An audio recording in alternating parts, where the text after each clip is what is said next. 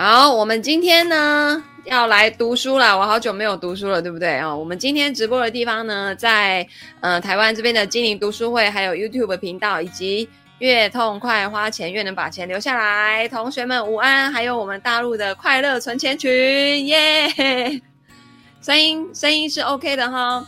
好，那大家都知道呢，我呃在过去呢。每天中午哦，会带大家读书嘛，哦，所以这个最近要开始恢复做这件事情，尤其是七月份。然后大家知道，在六月二十九号呢，我已经把我的新书见面会非常成功的举办完毕了啊！非常谢谢那一天有来到现场的同学们哦。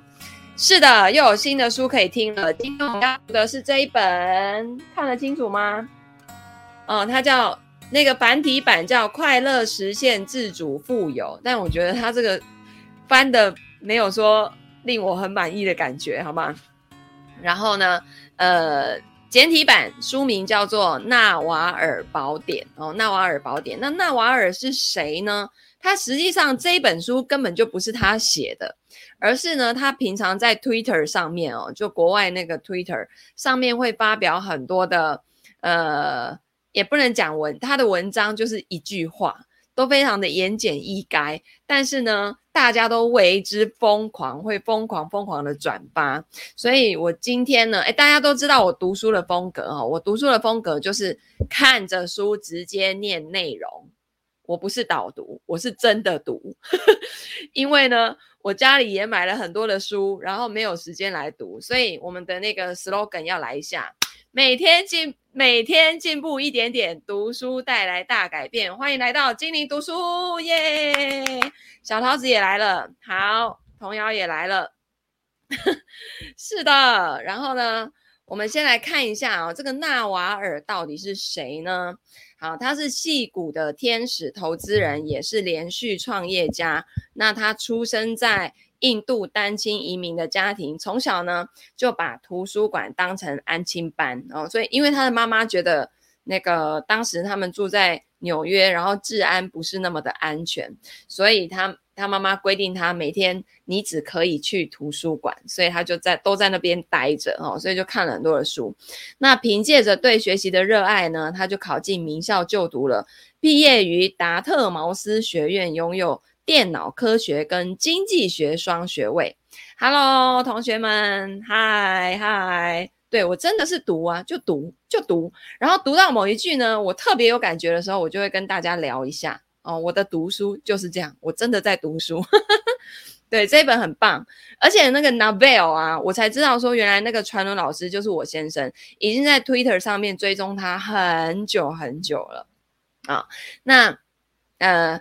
这本书呢，就说老一辈的人啊，创业都诶，古时候我们会讲那个什么班杰明·富兰克林出的那一本《穷查理宝典》，后来那个呃约翰那个是什么蒙格哦，就巴菲特那个合作伙伴蒙格，他也出了一一个那个《穷查理宝典》嘛。然后呢，就说呃创业啊，或是做投资的人都要看那一本。但现在呢，新时代的新人类可以改看。纳瓦尔宝典，啊、自己弹幕啊，查理芒格，对对对对对，好，所以呢，嗯、呃，他呢曾任职气管气管顾问集团 BCG，后来呢，他就转往戏谷发展哦。那在一九九九年首次创业，成立最早的消费者购物评论网站之一，后来他卖给了 eBay。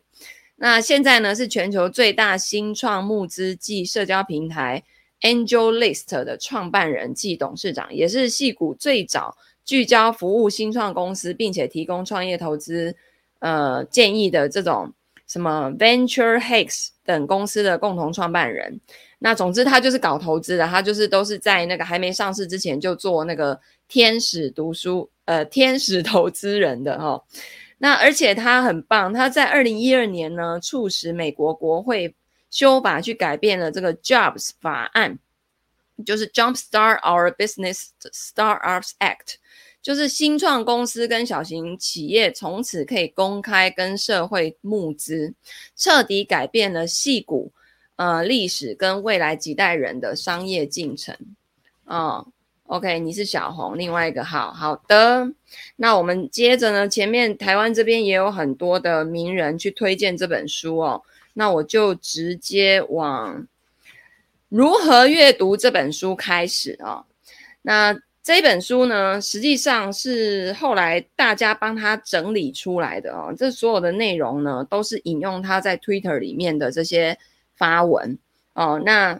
有一个 Tim Ferriss，就是一天工作四小时那个，呃，一周工作四小时那一本书的作者啊，还帮他写了导读哦。我们带回来读看看，就这么多这么牛的人都愿意帮他背书，你就看，可见这个人有多厉害，对不对？嗯，他，然后呢，前面有个重要说明，如何阅读这本书呢？这本书是我从传奇创投家暨连续创业家纳瓦尔。过去分享的文字、推文跟访谈记录汇整而成的。我试着用纳瓦尔自己的话来说明他的想法跟理念。不过，在你开始阅读之前，以下六点声明非常重要：一、为求清楚简洁，已对所有的文字做过多次的编辑。二，并非所有的内容都是第一手资料，有些摘自他人的引述。三，我并不是百分之百的确定所有的资料来源皆正确无误。四，诠释会因为时空背景、传播媒介跟文章的脉络改变。五，引用本书内容之前，请先查阅参考第一手资料的用字。六，欢迎多加诠释。书中内容因为已抽离原本的陈述脉络，解释上势必会随时间而改变。读者在阅读的时候可自由诠释其中的概念，但需要理解，在不同的时空背景、传播媒介、表现形式或文章脉络下，原意可能跟你解读的不太相同。你看哦，就是讯息的传递哦，它真的就，即便你已经这样子写在书上，都用文字的方式了，可是它可能会。因为跟原文摘录下来的，而且他们经过整理哦，它就是一再的去表明，可能跟你理解的会不太一样哦，所以这这代表什么？我们不要被一个框架框死，大家自己要有思考的能力啊、要有思辨的能力。那在这整理这本书的过程中，我有可能在用字理解或者是重新建立故事脉络的时候判断错误。而随着内容在不同时空借由不同媒介的传播过程，有一些措辞也可能发生变化。我已经尽最大的努力保留纳瓦尔的原意，但错误仍然是非常有可能的。所以你看他们多么的谨慎小心啊！哦，而且他还特别备注哦，就是纳瓦尔本人没有从这一本书当中得到获取到任何的利益。哇！超酷的，哦，所以大家纯粹就是觉得这个人实在是太牛了，讲的话实在是太言简意赅，太太精准到位了，所以就决定帮他弄成一本书哦。那为了要方便阅读，访谈内容都已经经过编辑整理跟修订，我已经尽我所能的将纳瓦尔的想法用他自己的话语表达出来。呃，本书所有的荣耀都归纳瓦尔，所有的错误皆由我承担。这个人会不会太谦虚？这个帮他整理这本书的人是谁啊？我来看一下，叫做哦，艾瑞克·乔根森。这个人是谁？我看看有没有。哦，他承认这一家公司叫什么？Zarly 哦，不会念呢、公司合伙人跟产品策略员，现为拥有百万粉丝的财经部落格 Evergreen 的版主，也是播客主、作家、网络公司。哎，反正这些都是很牛的人，都可以创办好几家公司这样子哦。所以你看，他要引用别人的话之前是多么的谨慎小心啊！哦，因为书的东西它可以流传，流传很久很久很久哦。所以前面这些，我觉得他真的非常的谨慎啊、好，解答人生两大课题，快乐跟财富是人生的两大课题，也是这本书要深入探讨的。在你往下阅读之前，有几点说明，希望可以帮助你运用这本书快乐致富。一、推文跟连环推文，就是他他在讲的是那个 Twitter 的那个发文的格式哦。推文格式看起来像引言，用来概括或强调纳瓦尔的投资理念跟人生哲学。你会发现这些内容呢，既独特又发人深省哦。那像这种连环推文，就是譬如说他讲了一句之后，底下又有又有推，哦，就是一而再再而三的一直发发言的意思。那那个 Twitter 的格式啊，Twitter 的格式，呃，这个我有那个背景，可能大家看不清楚，好，就先这样。总之呢，他说再来第二个呢，就是。呃，书中摘录的很多内容哦，来自于一些杰出作者对纳瓦尔所做的访谈，包括投资决策研究媒体法南街创办人夏恩、科技记者莎拉，然后热门播客主持人乔，以及身兼畅销作家、商业奇才、播客节目下载量超过四个亿的提摩 Tim Ferriss。我呢，用粗明字体来呈现他们的提问，为求简化跟连贯，书中不会区分不同的采访者啊。第三点，从哪里读起都可以，你可以从你感兴趣的内容切入。这本书你从哪里开始读都可以，没有兴趣的部分直接跳过，好酷哦！哦，其实读书就是这样啊，你根本不用从头读到尾啊。哦，你现在缺什么你就去补什么就好了。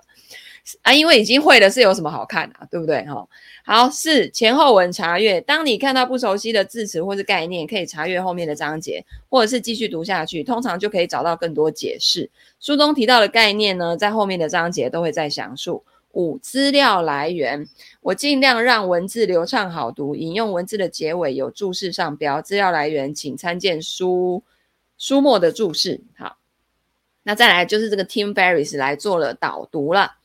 啊，嗯，Tim Ferris 他就是一周工作四小时那本书的作者，那他也是创办了好几家公司，而且他杠杆用到一个极致，时间的杠杆也好，然后资源的杠杆哦，都非常非常的会利用，然后帮自己赚进很多钱，然后每天就感觉就就很开心，就没有一直在工作的那种状态哈、哦。好多年前我就说过，不再帮人写序。如今破例写这一篇导读，感觉很微妙。有三个原因让我愿意为他破例：第一，这本书的英文版内容免费供全球读者线上阅读或下载 PDF 档，而且没有任何的附加条件；第二，我认识这本书的船主纳瓦尔已经有十多年，老早就希望有这样的一本书问世；第三，这么做可以提高纳瓦尔。把下一个孩子取名叫 Tim 的机会，如果他喜欢，我可以勉强接受 Timbo。好，纳瓦尔呢，是我见过最聪明也最有勇气的人之一。他不是那一种想都没有想就冲进火场的人，而是仔细想过之后，告诉大家根本就搞错火场。他的意见往往独树一格，而他独特的生命历程、生活方式、家人相处之道，跟成功的投资与创业经验也反映了他这一路走来所做的决策与决定是多么的与众不同。他的言语既佛系又犀利，有时直率的就像迎面飞来的一脚，但这也是我喜欢跟尊敬他的因素之一。你永远不需要猜测纳瓦尔在想什么，我从来没有必要猜测他对我、对其他人或是对一件事的看法。在这个空谈。充斥说话总是模棱两可的世界，这是巨大的解脱。就讲白话文嘛，大家好好的把话讲清楚，有这么难吗？一定要关腔关掉，然后讲完三十分钟，不知道到到底在讲什么吗？这真的很累哦。好，然后呢？我们呢，一起吃过很多次饭，分享过很多生意点子，还一起到世界各地游历。我相信自己有资格这么说。我把纳瓦尔看得还算透彻，他是我最常征询意见的朋友之一。我看过他在不同时期的样子，不管是顺境、逆境、经济衰退或经济繁荣的时期，你想得到的时刻都有。所以他们应该认识很久了啊、哦。那当然呢，他是美国最知名的股权众筹平台 AngelList 的。啊，董事长跟共同创办人曾经跟人一起创办好几家公司啊，反正后来都被收购了，被被收购了，被那个 Shopping.com 哦收购上市。那他也是天使投资人，投资过许多家超级成功的公司，包括什么 Twitter 啊、Uber 啊、啊什么什么 Yammer 啊、OpenDNS 等等。那这一切都很了不起，这也证明了纳瓦尔是世界级的呃经营者，而不只是纸上谈兵的哲学家。然而，我不是因为他的商业成就才看重他的观点、格言跟想法。世界上有很多内心悲惨的成功人士，内心悲惨的成功人士。好，以这些人为榜样要小心，因为好的坏的你都一并接收了。那我看中纳瓦尔的想法，因为他一几乎对任何事情都抱持疑问，怀疑是成功思考的第一步啊。再来从第一原理去思考问题的本质。再来是擅长洞察跟检视事情的正反面，以及不会自欺欺人，还有时常汰旧换新想法，乐观开朗，思考全面，思考长远，以及最后一点最重要的，不太把自己当一回事。我觉得这超级重要的。当你太把自己当一回事的时候，你就会有很多的小我，你就会觉得别人做什么。都应该要怎样怎样，应该要那样那样。我已经这么有名了，我这么有名的人，怎么可以怎么样怎么样怎么样？就就他不太把自己当一回事哦。我觉得这个非常的棒。那这本书呢，让你一窥他脑中对投资跟人生的犀利想法，用读下去，但不要只是照单全收。你要把他的建议应用在你的生活当中，再仔细检视跟反复验证，确实可行之后。才会变成你自己的人生资产。其实这就是看一本书嘛，看一本书，你是越看越厚，从然后再从越看越厚看到越来越薄，把这些最精髓的东西化繁为简，然后一句两句用在你的生活当中，就非常够用了啊。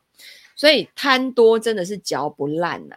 那个什么什么什么，一年读几百本书，然后什么快速阅读，我觉得那真的都是贪多嚼不烂呢。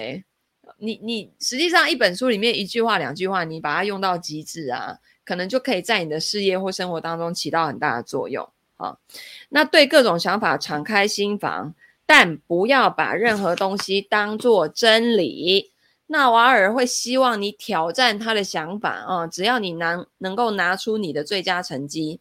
纳瓦尔让我的人生变得更美好。如果你把接下来的内容当作是友好且能干的人生陪练员，坦诚面对，敞开心胸，他也可能会改变你的人生。好，那接着呢，就是编著者的话了。为什么全世界许多人都深受他的启发？纳瓦尔一向不吝分享他的智慧，却世界各地有许多的人因为采用他的建议而成功创造财富，并且学会快乐。这太重要了吧！又有财富，还要学会快乐。我跟你讲，现在穷的只剩下钱的人真的超级多。就是大家不要觉得说天哪，就已经有钱了，是还想怎样？我跟你讲，物质的东西永远无法满足人类的内在。而且这几年，从其实从我我自己觉得哦，从一六一七年之后，全球人类就开始走向扬升意识的状态。再加上来了个疫情，让我们去反思很多很多的事情，对不对？哦，所以实际上呢，呃，在未来哦，身心灵、生命成长的这个议题，它是会越来越火红的，是因为人们现在，你说哪有什么物质匮不匮乏了？你现在缺什么，家楼下就有在卖了，再没有，你那个 app 点一点，那个外送就送过来了，对不对？哪哪哪有什么缺？那。在这种情况之下，怎么现在的人反而没有以前来的快乐呢？以前以前物质生活很匮乏的时候，那个人们小小一点东西就满足到一个不行了。你早上有个朋友说他瞬间多了两百五十万，不知道怎么用，是什么朋友？为什么这么好？为什么会瞬间多两百五十万？是怎样？哪里捡到的啊？这个实在是点点点啊！这是在拉仇恨吗？各位同学，好。然后呢，纳瓦尔是现今呃矽谷跟全球创业文化的标杆人物啊，创立过许多家成功的企业。例如说，在两千年网络泡沫呃破灭的期间呢，创办了 E Epinions。二零一零年成立股权众筹平台鼻祖 AngelList。那他本身也是天使投资人，呃，投资过数百家公司，是 Uber、Twitter。跟 Postmates 等公司的早期投资人，那除了商业上的成功呢，纳瓦尔也经常分享他的生活跟人生智慧，吸引了世界各地的读者跟听众。纳瓦尔之所以备受关注，是因为他是少数既成功又快乐的商业人士。哇，这个真的太酷了，因为其实我在香港工作的时候，我看过超级多成功的人士，而且钱赚的非常非常多，但是没有快乐，没有快乐，大家呢都是那种能量很沉重、压力很沉重的那种感觉。嗯，童谣说，确实有很多内心痛苦的有钱人，没想过以他们为榜样，还会继承他们的缺点。是啊，是啊，所以找榜样真的很重要。好，那嗯，对于如何创造财富跟学会快乐，他有与众不同的见解。他的追随者遍及世界各地，证明了他快乐致富原则具有强大的影响力。哎，我觉得这年头啊，快乐真的很重要哦。今天呢，纳瓦尔仍然以他独特的方式继续建立跟投资公司，保持。同时保持健康、平静、和谐的生活。本书整理自他慷慨分享的智慧，将他成功的方法有条理地呈现在读者眼前。纳瓦尔的人生经历极具启发性，他是一个懂得自省的创业家，也是自学有成的投资人、资本家跟工程师，是一个值得我们深入了解跟学习的人。那思考事情的时候，他秉持第一原则，探索事物的本质，而且不怕说真话。他的想法呢？聪明又独特，往往发人深省。他看穿生活表象的本能，彻底改变了我对世界的看法。从他身上呢，我受益匪浅。阅读、倾听跟应用他的致富与快乐原则，帮助我在人生道路上更自信沉稳，也时时提醒我要享受人生旅程的每一个当下。仔细研究他的职涯之后呢，我了解到伟大的事情是如何透过细小、坚持不懈的步骤来完成。还有一个人可以产生的影响力原来如此巨大呀！我呢，常追踪他的发言，并且推荐给朋友。那些对话使我萌生写作这本书的念头。我心想，如此一来，不管是刚接触纳瓦尔思想的人，或是追随他长达十年的人。都能够透过一本书有系统的学习他的思考方式。这本书搜集了过去十年来纳瓦尔透过 Twitter、部落格向大众分享的话。现在呢，你可以在短短的几小时内就得到一生受用的智慧。哦，那我呢，把这本书的出版当作是一项公益服务。哦，Twitter、播客跟访谈内容很快就会被淹没，消失在浩瀚的资讯当中。但如此珍贵的。知识应该用更持久且容易取得的形式保留下来，这个就是我写作这本书的目的。我希望借此，诶，当你有一天讲的话，人家还舍不得它消失在浩瀚无涯的网络里面的时候，还帮你整理成一本书的时候，某种程度上，你的影响力已经是大到一种境界了，对吧？哦，那。我把他最强大、最有用的概念，用他自己的话呈现在这本书里面，尽我所能把内容编整得更容易阅读，并且呢，分成几个章节以便查询。我经常在投资之前温习这本书的某些章节，或者是在心情沮丧的时候翻阅书中探讨快乐的单元。嗯，对，真的只有经典才能这样被对待，就很像那个佛陀以前佛陀啦。孔子啊，他们都没有自己写过书，都是身身边的这些徒弟们帮他记录下来的，对吧？他口说，然后记录下来，很多的经典都是这样子。啊，然后，嗯、你看，心情沮丧的时候，还可以翻阅书中探讨快乐的单元。编排这本书的过程改变了我，在看待人生不同的层面的时候，更加清晰、自信跟平静。希望这本书对你也有同样的注意。啊，我希望呢，这本书成为一本指南，当你遇到问题的时候，可以提供你指引。假如纳瓦尔没有回复你的电子邮件，希望这本书能给你下一个最好的建议。这是一本介绍纳瓦尔思想的书，深入他最常探讨的两个主题：如何创造财富，又如何学习快乐，又有钱又快乐。这个是我们大家都想要追求的，对吗？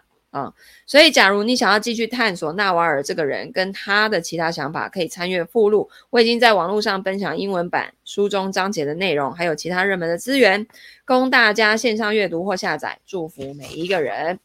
好，那所以呢，哦，这边有一个纳瓦尔的年表，我觉得好像蛮厉害的，我来读一下好了。他九呃一九七四年的时候出生在印度的德里，那到九岁的时候他就从新德里搬到纽约了。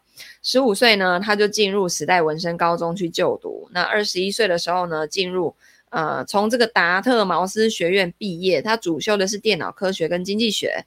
二十五岁的时候就创办消费者评鉴网站 e p n i a n s 担任执行长。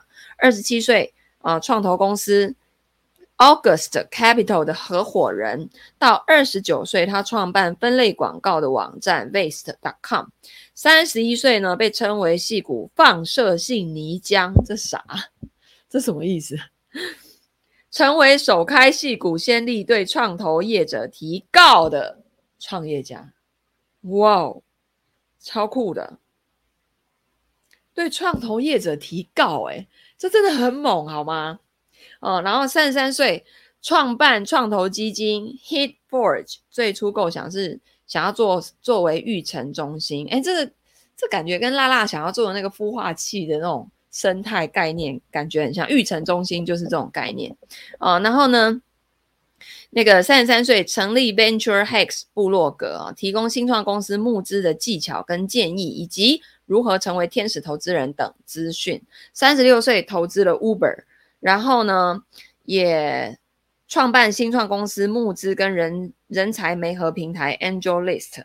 他就是在网络上教人家怎么成为天使天使投资人，教着教着，大家就说：“那要不你来帮我们看案子吧。”然后他就是有什么好案子，你来帮我们媒合一下吧。所以就变成了搞了一个这样的平台哦。那四十四岁的时候入选年度天使投资人，然后三十八岁的时候呢，他游说美国国会通过。启动新创事业的法案，然后使新创事业更容易取得资金、获得资源，借此刺激新创事业跟活络就业市场的法案。嗯，很酷的一个人啊、哦。以下是纳瓦尔现身说法。推特直播，纳瓦尔上线，掌声响起。这个字就真的这样写耶，好有趣哦。哦，好，功德圆满，是不是？好。他从一无所有到快乐致富啊！他说：“我来自单亲家庭，母亲呢靠半工半读独立抚养我跟弟弟长大。我小时候就是个钥匙儿童，很早就学会独立了。生活很辛苦，但每个人都会遇到困难。这个经历在许多方面反而帮助了我。我没有傲人的出身，父母在我跟弟弟还小很小的时候就移民到美国。”那父亲在印度是一名药剂师，可是呢，美国不承认他的学历，他只好去五金行工作。后来父母离婚了，我们家从此四分五裂。日子虽然苦，但母亲无条件给了我们源源不绝的爱。我发现啊，就算你生活中一无所有，只要世界上还有一个人无条件的爱你，对你的自尊心就会产生神奇的影响。我们住在纽约一处治安不太好的区域，基本上图书馆就是我的安亲班。呃，放学之后我就直接会去图书馆，一直待到关门了才回家。我就这样度过了我的学生时期。我的朋友不多，学生时期的我呢，也不是很有自信。我花很多的时间看书，唯一真正的朋友就是书本了。书很适合当良师益友啊，因为书中有几千年来最伟大思想家的智慧精华。我的第一份工作从一家没有营业登记的外汇厨房开始。十五岁的时候呢，我就在货车的后面帮忙送印度餐点。在年纪更小的时候，我还送过报纸，还在自助餐馆洗过碗。我原本只是在纽约市长大的平凡小孩，出身清寒。像我们这样的移民家庭啊，通常只求能够努力存活下来。然而中学的时候，我通过考试进入时代文森高中就读，我的人生从此翻转。因为被烙上时代纹身的标签，我得以进入常春藤大学就读。毕业之后，顺利进入了科技业。对我来说呢，人生两大命题就是财富跟快乐呀。啊、你要又要有财富，跟又要有快乐，这很就大部分的人有了财富没有快乐啊，很快乐的人啊，就是财富顾不上来啊、所以呢，如果两者兼具都可以顾得到的话，那是最棒的。好，那那个，嗯、呃，对我来说呢，进入史代文森高中就像中了智力乐透，立刻获得认证，得以打入另一个世界。一夕之间，从蓝领变成了白领。蓝领就比较偏工人阶级，然后白领就是那种那种坐办公室吹冷气的那一种哦。那在达特茅斯学院呢，我学的是经济学跟电脑科学。曾经有一段时期，我以为自己会成为经济学的博士，但现在呢，我是个投资人，已经投资约两百家公司，也是好几家公司的顾问跟董事。我还是某一个加密货币基金的合伙人，因为我对加密货币的潜力很感兴趣。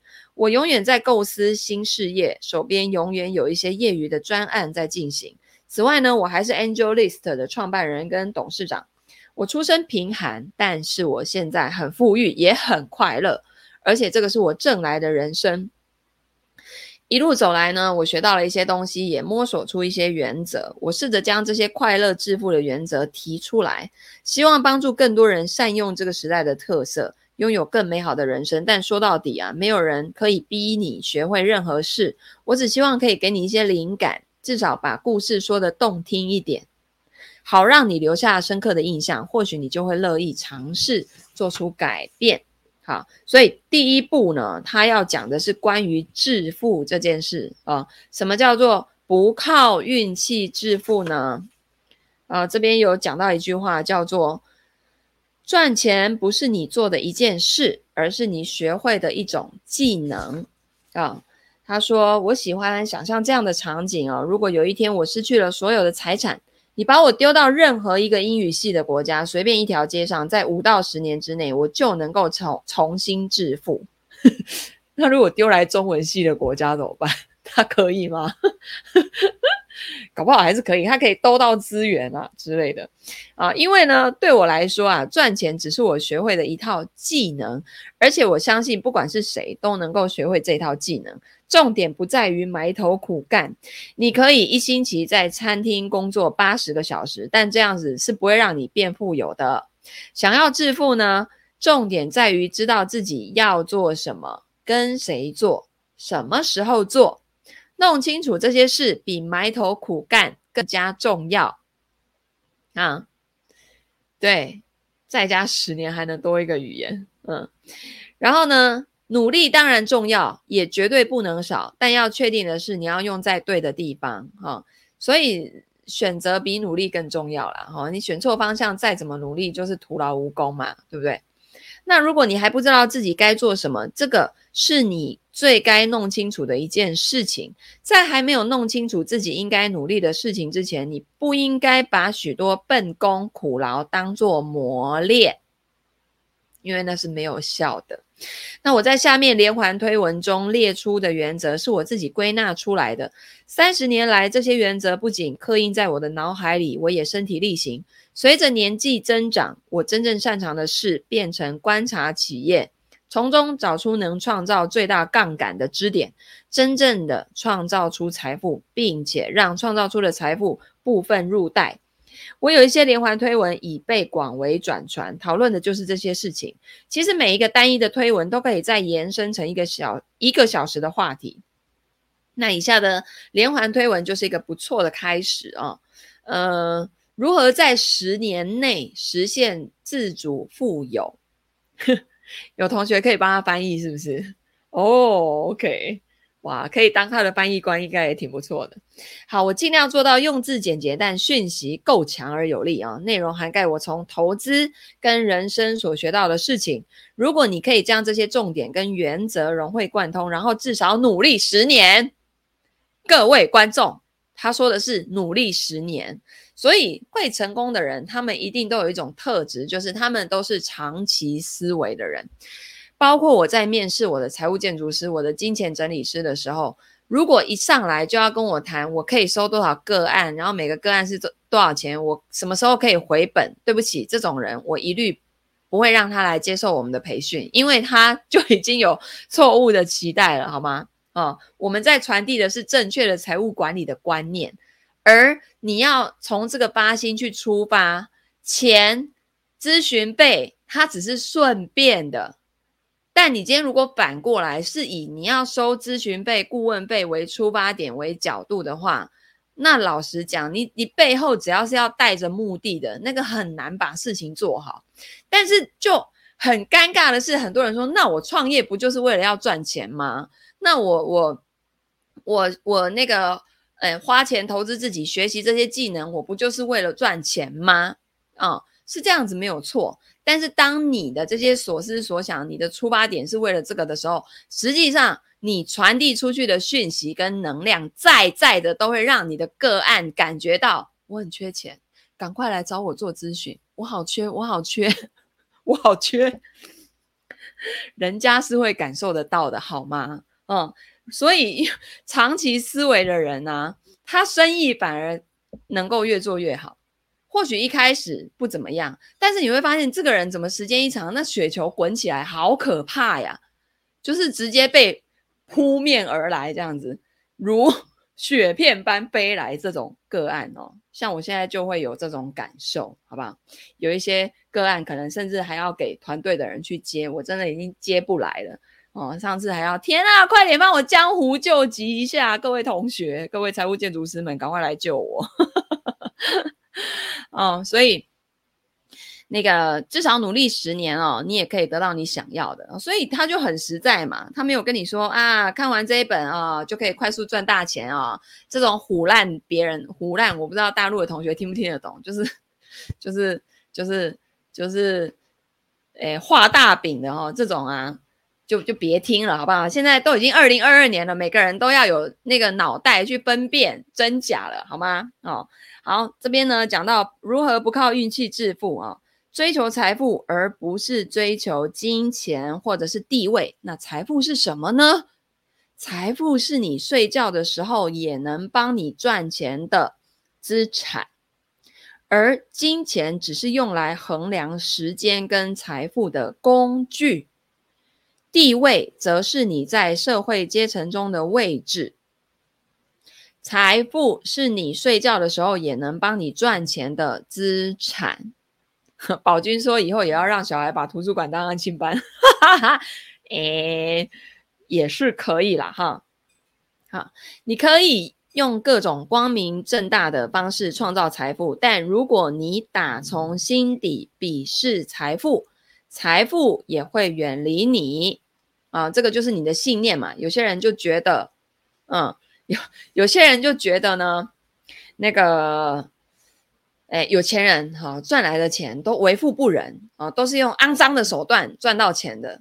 对不起哦，当你都这样子看待有钱人的时候呢，你自己也不会变成有钱人，因为你就抗拒成为有钱人呐、哦，那实际上，呃，有钱人他们对于这个世界的贡献也是很多的啊、只是我们没有去看见，对吧？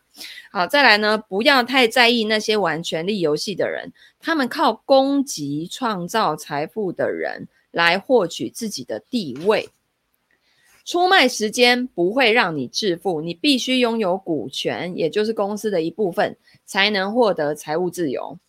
提供社会想要但还不知道如何得到的东西，并且把它规模化，你就可以致富。选择可以跟你长跟你的长期伙伴一起玩长期赛局的产业啊。网络大幅扩展了一个人的职涯发展空间，但大多数人还没有意识到这一点。嗯，好，小慧说什么？儿子已在。小慧，你你常常打的字我都看不懂。时时时间十年翻身，得相信自己。好啦，我知道你要讲长期思维的概念，对吧？好，然后呢，那个玩重复赛局，而不是单次的赛局哦。生命中所有的回报，不管财富、关系或知识，都来自于复利。又再次提到了复利这个东西，真的非常非常的重要。呃，大家觉得啊，复利啊，每年百分之五，这很难做到啊。像今年大家投资都亏钱嘛，全球股市都在跌，对不对？但是知识的复利是很可怕的。当你饱览群书的时候，有时候。你这一本书跟另外一本书之间有共通的地方，你就不用花那么多时间。你可能有一本书看个一个小时以内，你就吸收完它所有的精华了哦。因为我看的是繁体版，因为简体版我我还没有买，但是我比较喜欢简体版翻的那个书名叫《纳瓦尔宝典》，这感觉就是宝典，你知道吗？就是葵花宝典，随时可以拿起来看。那台湾这个繁体版的翻的叫《快乐实现自主富有》。这书名就很难记，你知道吗？哦，但是它它其实内容是一模一样的啦，哦。好，然后呢，选择智商高、能力强的合作伙伴，但更重要的，需要有诚信。能力强且智商高，但没有诚信的人，那会很可怕。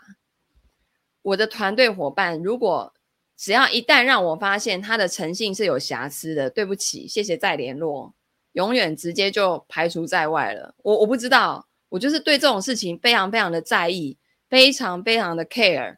只要一旦你让我发现诚信有问题，永不永远没有办法再成为我团队的成员。但我还是会祝福你。可是我就是没有办法再跟你有进一步的合作了。对，对你哦，因为同学也只找到宝典是吧？来，繁体的叫做这一本《快乐实现自主富有》，就是一个很不怎么样的，很容易忘记都记不起来的书名，这样。嗯，诚信，对，台湾很多书名都超级长，太不好记。对，我也不知道为什么哎、像那时候我第一本书，我想说，天啊，八十趴求稳，二十趴求标，低风险的财富法则。你你你你为什么要搞那么长呢？然后那个出版社就说，啊，就是这样，没有为什么。而且因为当时第一本书的时候，我比较没有什么话语权呐、所以呢，对啊，是不是？我们台湾台湾的同学说书名取得很没有 feel，你看人家那个《纳瓦尔宝典》多酷啊，对不对？《穷查理宝典》是不是一听就觉得哎很厉害的感觉，对不对？找很久，对不对？他真的很难记。我今天早上还在想说，天哪，到底是《纳瓦尔宝典》的繁那个繁体书名到底是什么？我还把我的书拿起来再看了三遍，我还是我还是记不起来。好，所以诚信真的很重要，好吗？哦。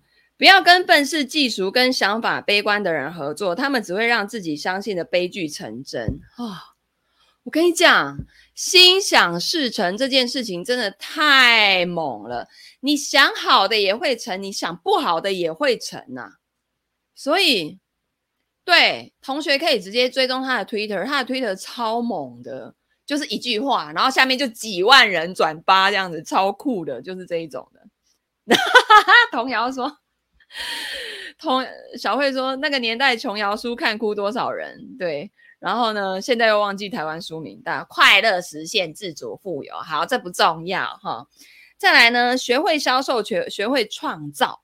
如果两种都会，你就所向无敌了啊！以你独特，以你的独特知识，勇于负起全责，并且善用杠杆来取胜。繁体送学习特辑跟课程折扣，结果还是比简体便宜，到底怎么计价？我也不知道啊。他们这个书有时候会做活动，今天博客来上面好像有打打几折，六六折还是什么的，然后送一大堆那个线上课程平台的折扣码之类。我也不知道为什么这本书会有这种活动，欸，诶好神奇哦。好，然后呢，呃，再来呢就是。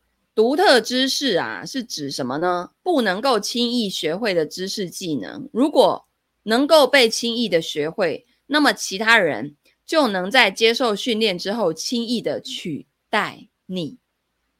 啊，比方说，假设都是财务建筑师，我们都会做财务问诊啊，对不对？我们都会做个案啊。但是为什么我可以？假设我的个人特质非常的明显。然后个案在跟我做咨询的时候，就能很受启发，感受到那个温暖。那实际上，我这个就叫做独特的知识，因为表面上所有的流程都一样，可是不同的人做起个案来，那个感受会不一样哦。所以啊，如果说你就只是像个机器人，然后在接受训练之后就按表操课这样去做，完全没有你个人的特色或者是风格的话，实际上别人练一练也可以跟你一样。这样子，哦，那再来，独特知识是你在追求自己真正的兴趣跟热爱的时候获得的，而不是时下最热门的。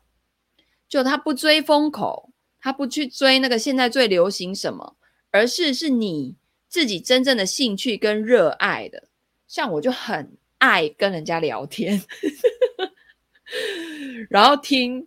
别人诉说他的焦虑痛苦，然后我给出一点启发方向，然后我也可以去跟他们讲讲我的我自己现在生活上遇到的一些难题呀、那你知道，就是隔行如隔山，而且不同产业的人在一起不同聊天，虽然有的时候聊的是同一种东西，可是会碰撞出不同的火花。我觉得这个是最厉害、最最有趣的。好，那再来呢？独特知识靠实做锻炼，而非学校教育啊，就是实作，它才是真真正正的重点。就像我们财务建筑师有一大堆考完 CFP 的人也来学，是一样的道理。就是理论考试都会了，但实作不会啊、呃，所以我们的培训就是在培训这一端。好，建立独特知识对你来说像在玩乐，对别人来说却是在工作。当你今天呢，如果工作的时候，你不觉得你在工作的时候，就像那个樊登读书，大陆那个樊登读书那个樊登老师，他说：“哎呀，就有人说那个老师那个。”樊老师啊，你那个每天都要读那么多书，你辛苦啦。他说：“啊，辛苦？我一点都不辛苦啊，因为我打从骨子里面就热爱读书啊，我不觉得我在工作呀。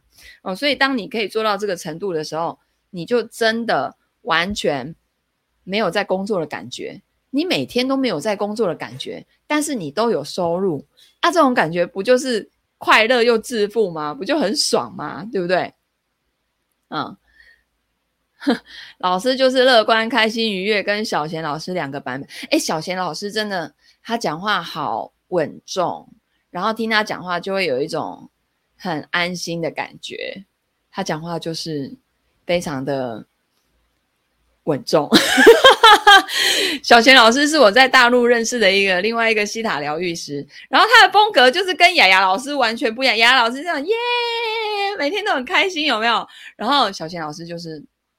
稳重，讲话呢也很温柔啦，然后就是平平啊，但是就会让你很安心、很放心那种感觉，然后就会默默的西塔坡，然后就睡着。反正我只要一进入西塔坡，我就睡着就对了啦。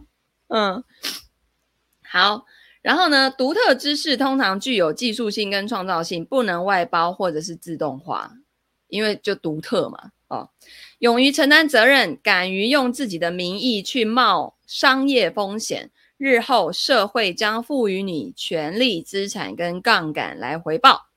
啊，运用杠杆致富，商业杠杆来自资本、人力以及零边际成本就能复制的产品，比如说软体或媒体，比如说一本书。一本书它可以一直印、一直印、一直印、一直卖、一直卖、一直卖，它的成本。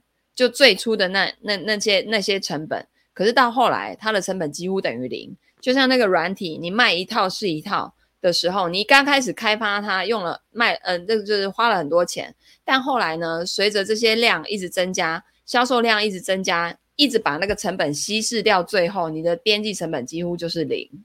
这个就是致富最重要的一个很厉害的点哦。那阿基米德曾经讲过一句话：“给我一根够长的杠杆跟支点。”我就可以移动地球，所以杠杆很重要哦！不要傻傻的用自己的肉身这样赚钱，嗯，那个理财收入、被动收入赶快去打造起来。那理财收入、被动收入来自于哪里呢？来自于你的生息资产啊！生息资产可以是什么？它可以是房地产来收租，可以是配息型的基金，可以是配息的股票，可以是你的著作权、你的专利权。这些权利都每年会为你带来收入，你睡觉的时候，它也会为你带来收入的，这种就叫做财富，对吧？好，所以啊，资本就是金钱，用你的独特知识负起全责，以及优异的判断力来筹措资金。劳动力就是替你工作的人，这个是最古老、最多人争抢的杠杆。人力杠杆能让你的父母骄傲，但不要浪费生命去追逐它。嗯，这什么意思啊？人力杠杆可以让你的父母骄傲，但不要浪浪费生命去追逐它。哦，就是是怎样？不要叫太多人帮你工作的意思吗？这句话我不太理解，你们觉得呢？你们理解的意思是什么？劳动力就是替你工作的人，这是最古老、最多人争争抢的杠杆。对啊，很多那种大厂需很需要很多工人嘛，去帮你做事情，这个就是。雇佣很多的劳动力，然后人力杠杆能够让你的父母骄傲，是因为你是企业大老板，然后你你底下有很多的员工吗？哦，但不要浪费生命去追逐它，这是什么意思？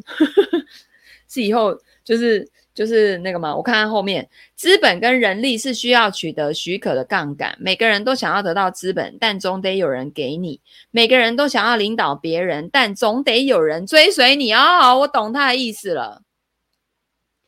他的意思是说，就是你不要去追求那个，你一定要当王，当那个领导者，然后你自己本身呢，能力又不够，哦，然后你你你要让人家来追随你，而不是你想要去领导别人，用这种可能强硬的手段，然后强硬的方式。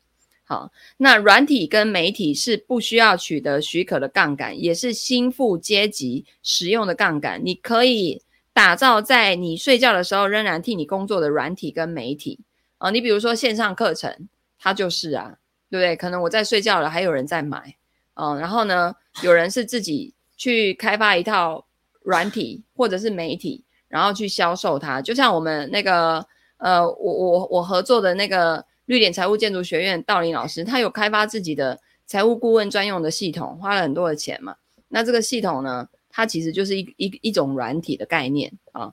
那再来有机器人大军免费供你使用，他们被放置在资料中心，只是为了节省空间跟散热，好好利用他们吧。如果你不会写程式，那就写书、写部落格，还可以录制影片啊。杠杆能让你的优异判断力成果倍数放大。判断需要经验，但可以借由学习基本技巧，更快的建立起来。